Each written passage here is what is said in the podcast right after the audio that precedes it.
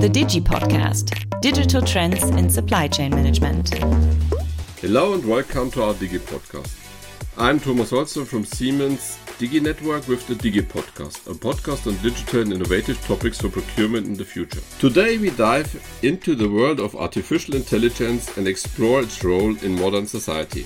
An exciting journey awaits, where humans and machines collaborate to shape the future. Joining me today is AI expert Fabian Tinkl-Hennighausen, and together we will uncover the secrets and potential of this emerging technology and understand its significance for us. Welcome to a podcast episode that will change your perspective on AI. Hello, Fabian, it's great to have you with us. Hello, Thomas. Thanks for having me. So, Fabian, did you notice something with our podcast intro? Sounded a bit like ChatGPT helped with the text, right? You are 100% correct. This was not uh, the creative session between Sina, myself, and our guest. No, it was ChatGPT with Sina. I didn't notice a difference. Maybe it was a little bit more polite than normally. And that's what we want to talk today. But let's start at the beginning. What's generative AI like ChatGPT, for example? What's it exactly for, say? The digi fugitives like me? Yeah, generative AI um, itself, it's a branch, it's a subset of uh, artificial intelligence, and it focuses mainly on generating, creating new content, patterns, or solutions. So the focus here, compared to other artificial intelligence technologies, is the generation, the generative part of it.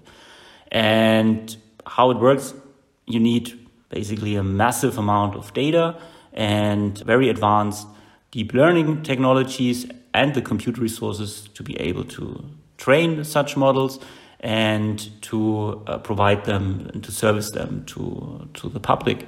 And the reason i think since end of november everyone is uh, or more people are talking about uh, generative ai is uh, chatgpt though generative ai itself is uh, older than chatgpt but with ChatGPT, it was the first time, I think, for a broader public visible and also easy to interact with a generative AI system by using natural language, right? That's uh, the most common thing for humans to, to talk and to uh, interact with each other. And this is the main reason I think why generative AI now is, is so, so hyped.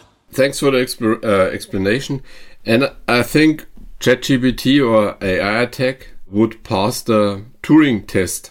I think it's a quite old test that the user doesn't notice that a computer intelligence is the conversation partner.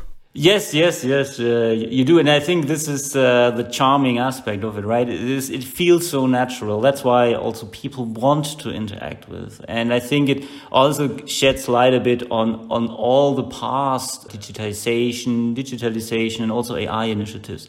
You always had to have some very very deep understanding of the technology. You have to either code or uh, you have to work with quite complex tools and front ends to interact with uh, the system. But the, the only thing I think that humans, you know, we didn't evolve for uh, Excel or so, right? But, but, but we evolved over the past 250,000 years a very, very sophisticated method called uh, language, right? We, we, we speak with each other. And, and this is the main uh, driver also of any revolution, any cultural revolution we, we, we witnessed in the past. And this, that's why I think it's so powerful, this technology, because you interact with your language. And since the responses of this generative AI are so good, we don't even notice that the answers are not coming from a human, but from a generative AI. And this is basically the Turing test. For me, and I will come back to this later, uh, this is now the second or third time that ChatGPT tricked me. I didn't notice. So now gets into the business. How important is now generative AI for Siemens, as you just described with this language approach?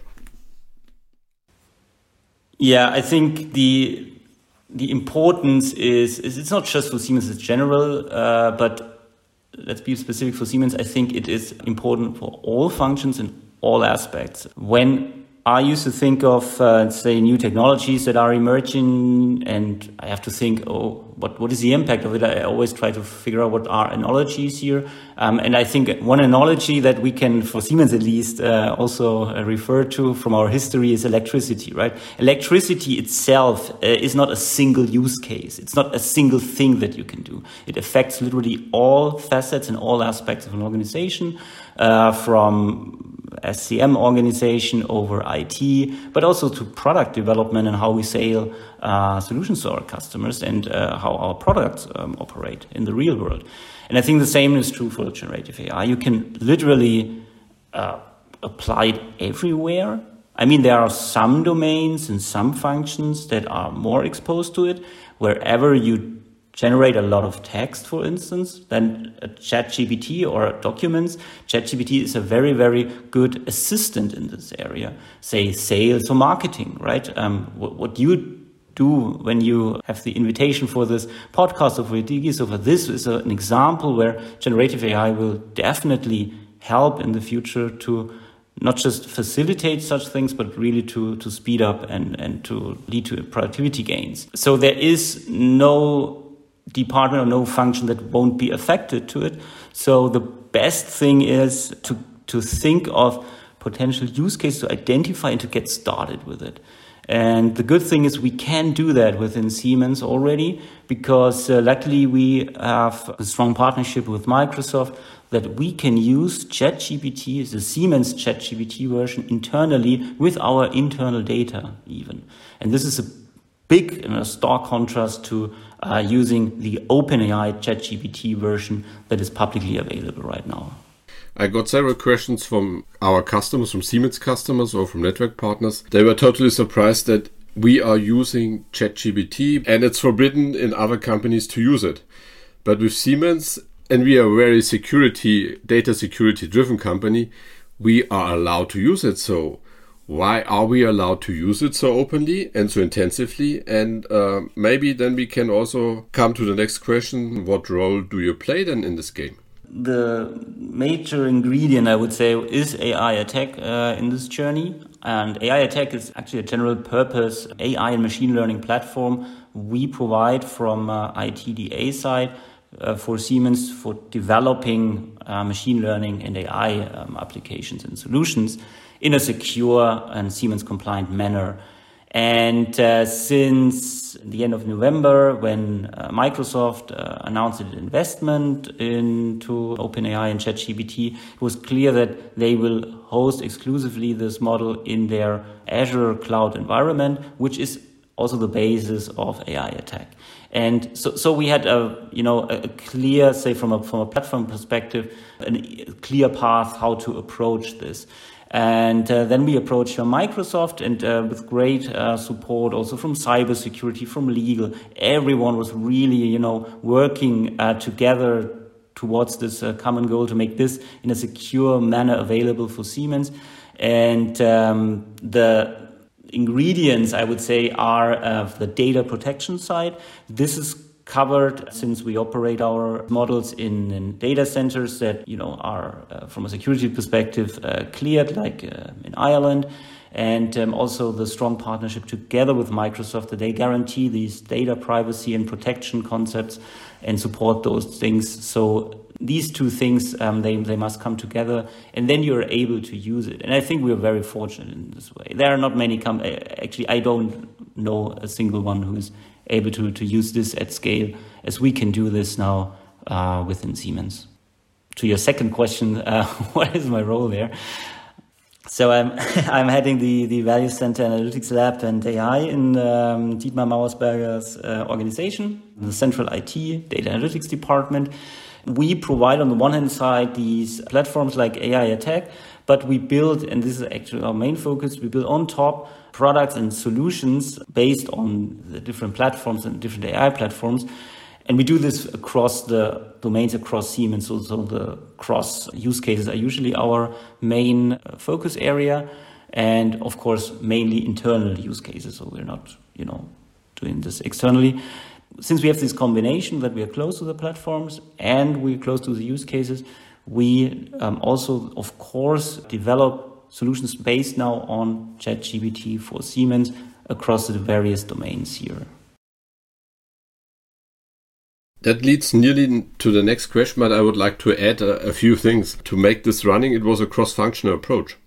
It's not only one department that can solve this. I think these are several departments. I think that's also what's changing with Siemens more and more this cross functional approach working together. And I think there we will get much more out of this uh, whole show. From my point of view, that's the next level of the digital age. I come back now to the core. What can we do with generative AI at Siemens? Do you have some examples for us? Yes, um, I like to.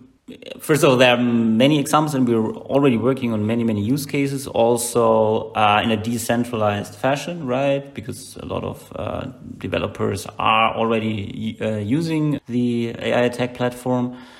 So I would like to cluster them a bit in, in, in different areas. So we have on the one hand side assistance. This is what sometimes is uh, called a chatbot or so, but it's really more than a chatbot, yeah, because a chatbot is usually on a very very tiny aspect, a Q and A kind of system that usually stops after the second question. Um, I mean, we we all have witnessed that in the past and an assistant is, is much more um, he's uh, or she's constantly updated uh, referring to other things and generating output. And i think this is something very very powerful. You can leverage this everywhere.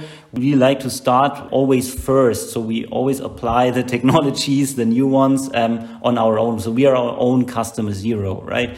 This is what we do. And uh, for instance we during uh, christmas last year we already developed the first level support for AI attack as a chatbot. You know, questions that are typically arising can be now answered with, with the chatbot, and we are extending this to a smarter assistant in the next step. So these kind of assistants, they are now emerging everywhere, I would say, also in legal or cybersecurity. These are concrete examples. Uh, what I also want to, to highlight is in the Siemens Accelerator marketplace. Uh, we do that because there we are really customer facing then. They're currently uh, testing it to give a much, much better, much more intuitive full custom experience when people and, and our customers are uh, looking for solutions within the Siemens Accelerator marketplace and they are a bit unsure or um, it is say more they need more assistance compared to I just click and, and filter uh, things out. And the second thing is uh, I think data synthesis is one of the there are many use cases uh, for other things as well, but I really like that one because it's uh, the core of generative AI. It's it, it is able to generate new content or to transform messy data into much better structured data or to extract uh, human readable content out of say database schemas etc and i think this is something we all know that right you, you always have to be an expert when you try to digest what is in this Teamcenter table or in this sap world or so. And this is something that you can really enhance this knowledge now a lot with uh, something like chatgpt. So there are plenty of use cases. These were the very sophisticated use cases related to our customers or to related to our internal business. What Fabian showed us was I personally, and I don't know anybody who loves to write minutes of the meeting. He showed us with an effort of about one or two minutes. ChatGPT created the minutes of the meetings of our, I think, 45 minute session within another minute. And the quality of the minutes were definitely better than my normal standard minute of the meetings. And that was really impressive. And what's the sexy part of this? Everybody within Siemens can use this functionality. I think we have to learn and to train our teams, our people, how to use that. What I would like to to comment, we don't even know what will happen in the future because this will be the next level of, say, work transformation. Thanks a lot for this. So I just started to elaborate as usual, but um, how does, from your point of view, the future of generative AI look like in general at Siemens? The future will be bright, uh, but I'm always optimistic. but I think that we now have the starting point uh, and the seeds for this growing and emerging technology.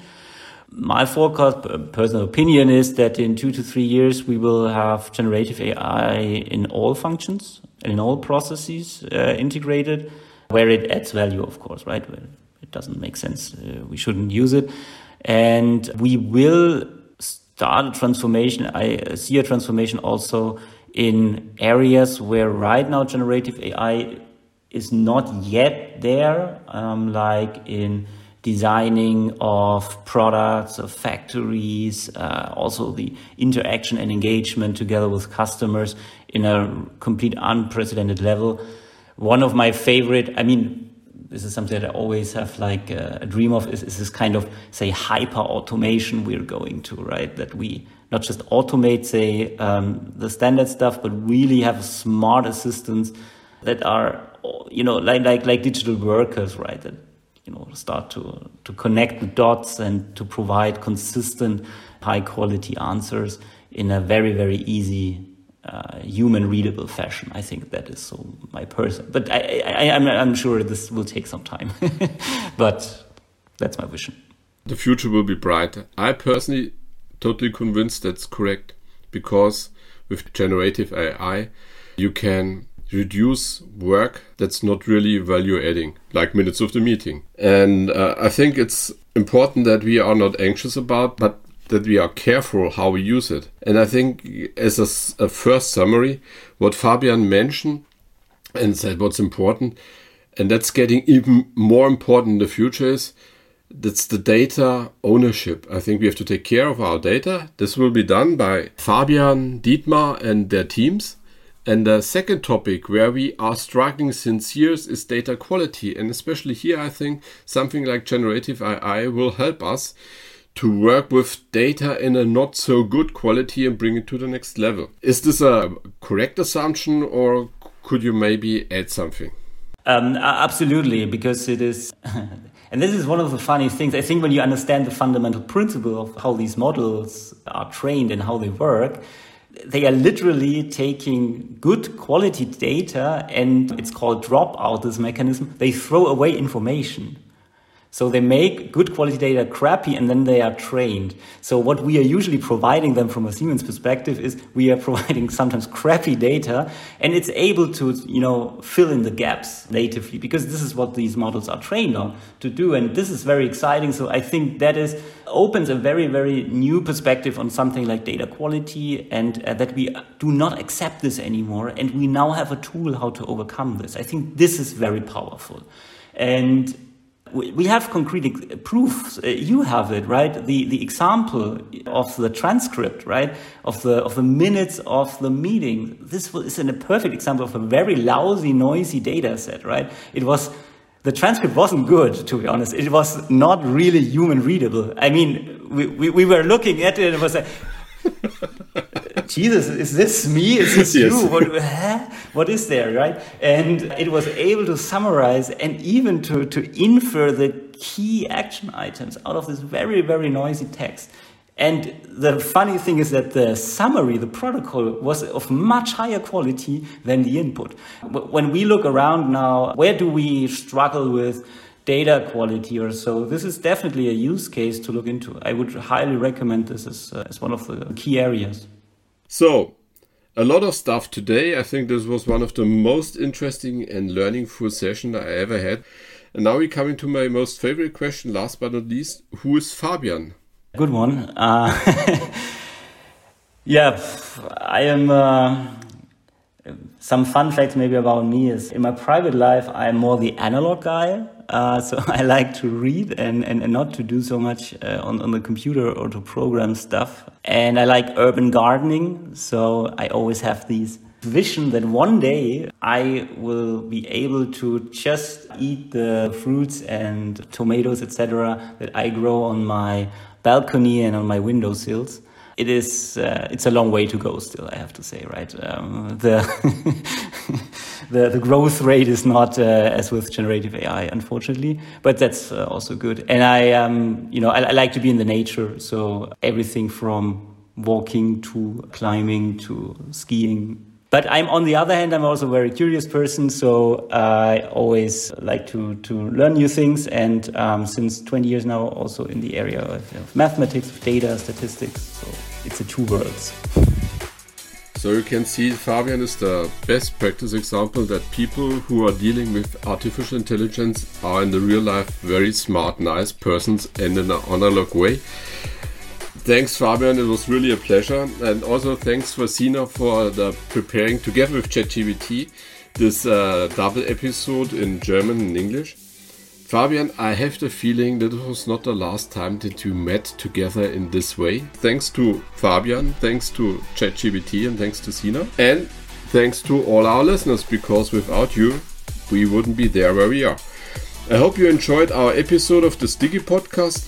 If you have a question or if you want to find out more information about the Digi Network, reach out to our internet page siemens.com slash diginetwork or write a comment via LinkedIn. I'm looking forward to having you as a listener at our next episode. Yours Thomas Holzner from the Siemens Digi Network. Goodbye to all of you and goodbye to Fabian. The last word is with you. Thank you very much. It was a pleasure. Really, really enjoyed it. Thanks. The Digi Podcast Digital Trends in Supply Chain Management.